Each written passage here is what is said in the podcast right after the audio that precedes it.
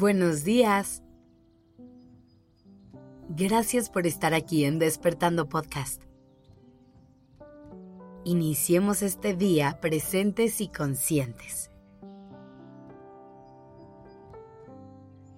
Seguramente has escuchado más de una vez que lo que vivimos en nuestra infancia es lo que va a marcar la pauta a muchas cosas el resto de nuestras vidas. Cuando nacemos, llegamos a este mundo sin saber absolutamente nada de él. Durante nuestros primeros años son en los que aprendemos no solo a hablar y a caminar, sino que es ahí cuando empezamos a entender cómo relacionarnos con el mundo que nos rodea. Por eso es que nuestra infancia es tan relevante, porque todo lo que vemos y escuchamos lo tomamos como verdad. Todo lo que vivimos y conocemos es lo que entendemos que es la vida.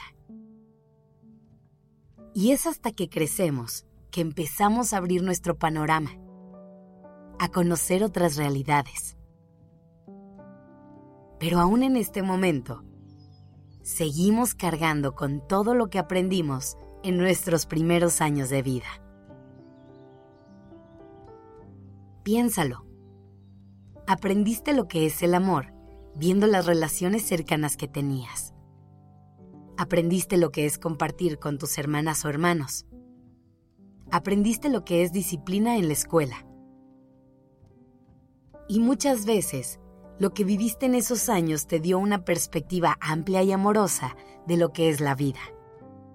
Probablemente tuviste una infancia muy plena, que te llenó de todas las herramientas que necesitabas para crecer y construir tu propia vida.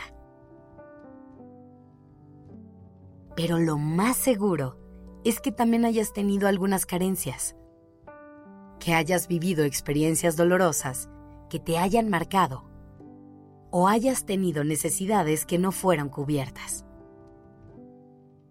Por eso es que hablamos de las heridas de la infancia, porque es importante observar y validar lo que vivimos y la manera en la que impacta nuestra vida. En general se dice que hay cinco heridas de la infancia. Te las voy a mencionar rápidamente a ver si te identificas con alguna. La primera herida es la del abandono. Como su nombre lo indica, implica que en la infancia sufrimos algún tipo de abandono o que tuvimos padres ausentes. Y por ello, en la vida adulta, podemos llegar a tener mucho miedo a la soledad y a desarrollar cierta codependencia con las personas con las que nos desarrollamos. La segunda herida es la del rechazo. En este caso, es probable que siendo niñas o niños, nunca hayamos sentido que las personas que nos rodean nos aceptaran por completo, lo que nos lleva a pensar que no somos suficientes, a vivir persiguiendo la aprobación y la validación ajena. Después está la herida de la humillación esta herida surge cuando en la infancia recibimos críticas constantes y habitamos una sensación de desaprobación. En este caso se puede dañar mucho la imagen que construimos de nosotros mismos y buscamos hacer lo que sea con tal de complacer a quienes nos rodean y sentir que nos ganamos su respeto y cariño. Otra herida es la de la traición la cual hace referencia a que de niñas o niños sentimos que se rompió nuestra confianza porque alguien no cumplió su palabra. Por eso es que en la vida adulta vivimos con desconfianza, con rencor e incluso un poco de aislamiento con el fin de protegernos. Por último, está la herida de la injusticia que se refiere a haber crecido en un ambiente frío y autoritario, en el que se nos reconocía por nuestros logros, lo que nos puede llevar a vivir con cierta rigidez mental. A querer controlarlo todo y a estar persiguiendo un logro tras otro. ¿Te lograste identificar con alguna? No te preocupes. El hecho de poder verlo y reconocerlo es el primer paso para poder empezar a sanarlo y dejar de definir nuestra vida a partir de estas heridas. Para ello, hay que empezar por dejar de esconderlas y aceptarlas como parte de nuestra historia. Seguramente este no va a ser un proceso fácil. Va a ser importante que te des permiso de sentir todas las emociones que surjan mientras procesas todo. Pero sobre todo, que te llenes de compasión en el proceso.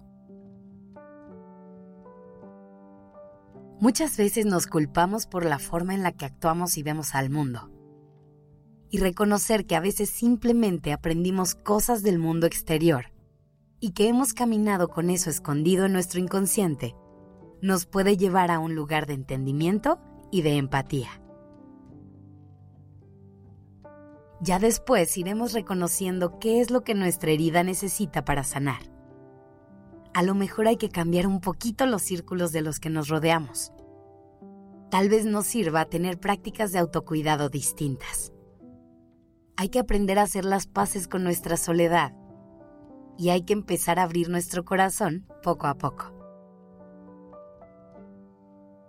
Lo más importante es que te des el tiempo de reconocer tus heridas y poco a poco ir descubriendo el camino para sanarlas. Gracias por estar aquí. Esto es Despertando Podcast en colaboración con ACAST.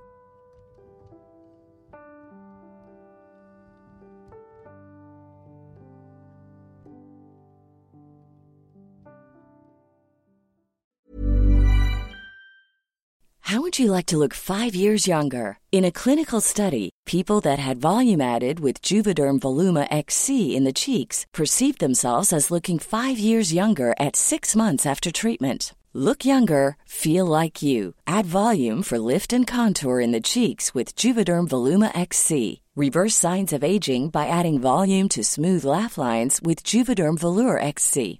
For important safety information and to find a licensed specialist, visit juvederm.com. That's J U V E D E R M.com. Not for people with severe allergic reactions, allergies to lidocaine, or the proteins used in Juvederm. Common side effects include injection site redness, swelling, pain, tenderness, firmness, lumps, bumps, bruising, discoloration, or itching. There's a risk of unintentional injection into a blood vessel, which can cause vision abnormalities, blindness, stroke, temporary scabs, or scarring. Talk to a licensed specialist to find out if it's right for you.